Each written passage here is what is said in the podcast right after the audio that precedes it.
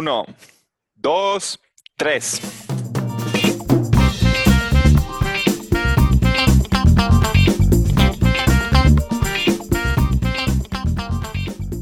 Bienvenidos a este mini episodio de Adictos al Fantasy con vista para la temporada 2021 de la NFL.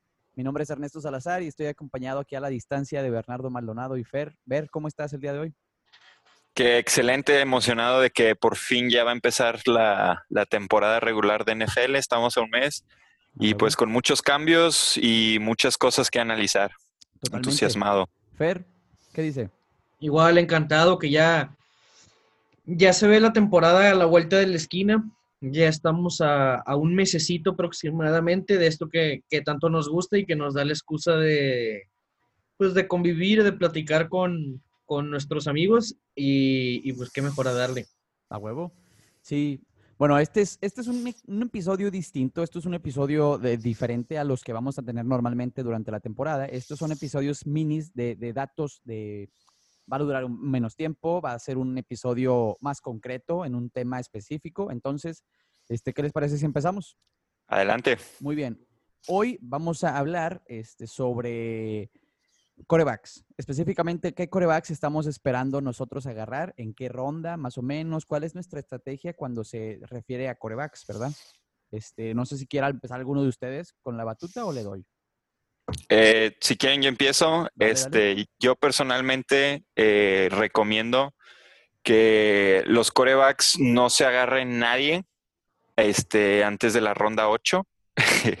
suena, suena un poco drástico, pero yo soy alguien que prefiere tener eh, cuatro corredores y cuatro receptores, eh, tal vez un tight end que, valga la pena en esas primeras rondas, claro. este, pero el, el coreback hasta el último, ¿no? Y gente como Patrick Mahomes, Lamar Jackson y Russell Wilson, que probablemente sean el top 3 en la mayoría de los drafts, este, se están yendo antes de la ronda 5, ¿no? Entonces, por ejemplo, si un caso especial sería que Mahomes te llegara en la ronda 6, por ejemplo, Imposible. ¿no?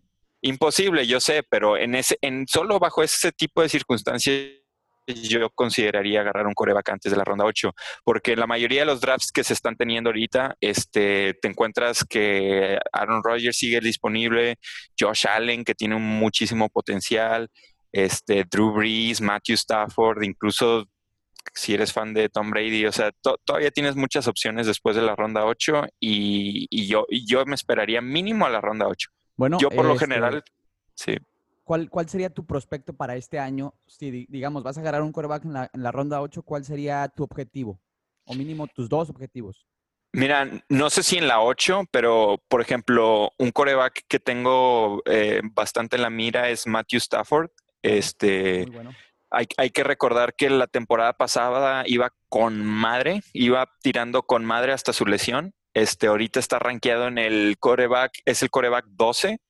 Este, entonces yo creo que para la ronda 8 muy probablemente esté ahí, eh, ronda 10 incluso. Este, yo creo que Matthew Stafford puede tranquilamente eh, acabar en el top 5, porque hay que recordar también que es de esos güeyes que ya ha aventado más de 5 mil yardas en, una temporada. Entonces, y tiene buen cuerpo de receptores, o sea, con eh, Kenny Golada y Marvin Jones, así es. Pues ahorita está en promedio, aquí en Fantasy Pros tiene un promedio en la ronda 11, se está yendo en la ronda 11. Exacto, es, lo que digo. es muy bueno, muy buen promedio, ¿no? Eh, yo, ese es mi target, eh, tirarle a alguien que esté en esas rondas. Sí. Y bueno, a ver, eh, Fer, ¿qué nos platicas más o menos tú de tu, de tu estrategia con respecto a los corebacks? Es muy similar, si no es decir un poco más radical de que la de Bernardo históricamente todos mis corebacks se han ido en ronda 11, creo que es la que tengo siempre destinada para, para un coreback, después de cinco receptores y de cinco corredores. ¿Por qué?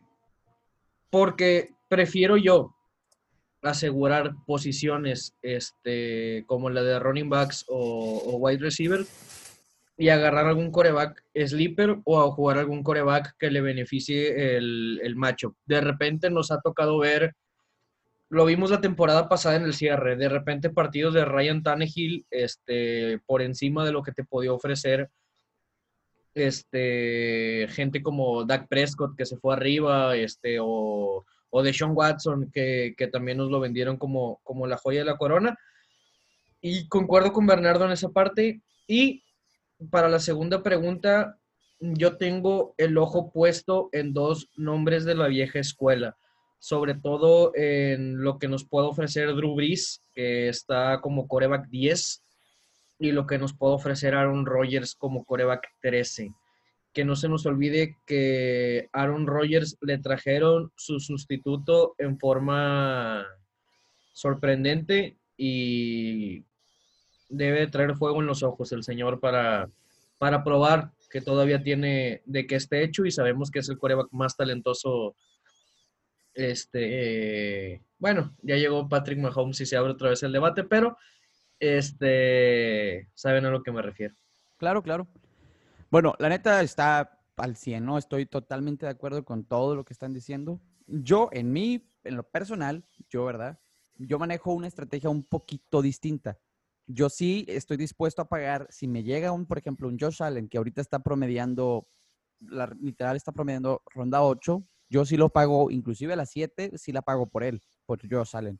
De Sean Watson sería alguien porque yo pagara la quinta o la sexta ronda, inclusive, si pudiera pagarla por un Deshaun, Sean Watson, dependiendo cuáles serían los otros prospectos que tengo para esa ronda, ¿no? Para esa quinta o sexta ronda, dependiendo mi orden del draft, claro, de todo depende de eso, ¿no? Del orden que tienes del draft. Este, pero, sí. Y la neta es que es totalmente respetable que haya gente que diga, yo no me quiero meter en pedos de andar buscando matchups o de saber este a contra quién va o si la defensa le favorece o no. Yo quiero ir por, por Patrick Mahomes, yo quiero ir por Lamar Jackson. Y es, o sea, respetable, es, es, es válida, es otro cara de la moneda. No crean que pues conozco gente que ha ganado la liga siguiendo esa estrategia. Claro. Pero creo yo que sí vale la pena mejor armarte de un fondo de... ¿Por qué? Porque al final en una liga de 12 juegan 12 corebacks de los que a lo mejor pueden que estén agarrados este 15 o 16, que te sigue dejando otros 16 barajas de opciones. Absolutamente. Y en running backs, de los 32 running backs titulares, pues generalmente todos juegan con dos running, dos running backs, incluso un tercero, este, lo cual en, la agencia libre nos deja muy, muy limitado este, conforme vayan pasando los, las semanas. Muy bien, entonces los tres estamos de acuerdo en que ir por un running, digo, ir por un coreback en las rondas a partir de la octava. ¿Estamos de acuerdo los tres? Este, sí. ¿En qué caso sí tomarían a Lamar Jackson y a Patrick Mahomes? A ver, Bernardo. Yo, yo tomaría eh, yo personalmente tengo este, a Mahomes arriba de Lamar Jackson. O sea, ese, es mi ranking, es Mahomes y Lamar Jackson. Este, yo creo que, por ejemplo, una ronda buena para pagar por alguno de esos corebacks es la 5. Este, incluso. Están, promediando en la 2. Los dos están promediando en la segunda. Incluso eh, me iría en la 4 eh, tal vez, este, 4 o 5 es lo máximo que pagaría por uno de esos dos güeyes, no, más por esos dos. Ya Russell Wilson, Deshaun Watson, este, Dak Prescott ya se van después de las 7 para mí. Este, pero por Patrick Mahomes y Lamar Jackson, este, yo sí daría eh, una, ronda 4, este, por, por, lo que aportan al juego. Güey.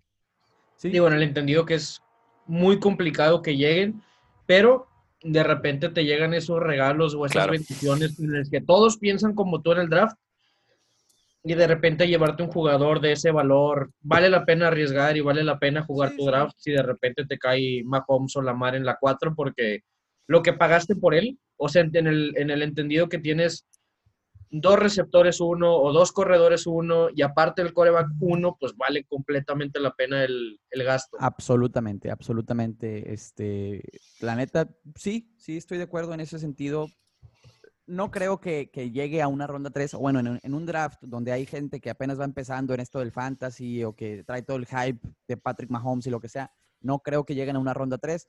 En un draft de gente con ya rato, por ejemplo en el nuestro, probablemente no creo que tenga no creo que se vaya en la 1, alguno de esos dos, no creo que se vaya en la 2. Probablemente Patrick Mahomes se vaya en la 2 o Lamar Jackson por lo que quiere correr y anota mucho por tierra. Eh, hablando de anotar por tierra, hablemos de los riesgos. Por ejemplo, ahorita estoy viendo la lista de todos los quarterbacks y estoy viendo que, por ejemplo, Cam Newton está muy bajo. Su promedio. Por cierto, paréntesis para todos los que escuchan, es la lista de Fantasy Pros. De Fantasy Pros, sí.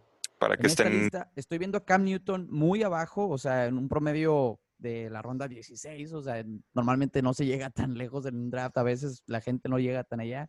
Este, Tua Tagovailoa, por ejemplo, no se está drafteando, son jugadores que pueden dar mucho, son algunos rookies, por ejemplo, este, tenemos a Joe Burrow, que promedia en la ronda 19, casi 20, Kirk Cousins, que no se está drafteando, Jimmy Garapolo no se está yendo. La neta, yo no confío en Philip Rivers para el fantasy, pero tampoco se está yendo. Este, y así, ¿no?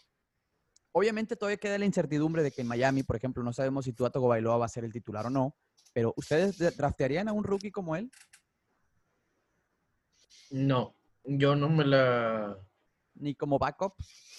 No. Si yo tuviera que meter las manos a un juego, a, al fuego por algún rookie, yo creo que prefiero jugármela por Burrow que, que la incertidumbre de, de, de Taylor Bailoa. Este, Bailoa por, por la incertidumbre de las lesiones, sobre todo. O sea, el tema de... Sí, de que no esté completo.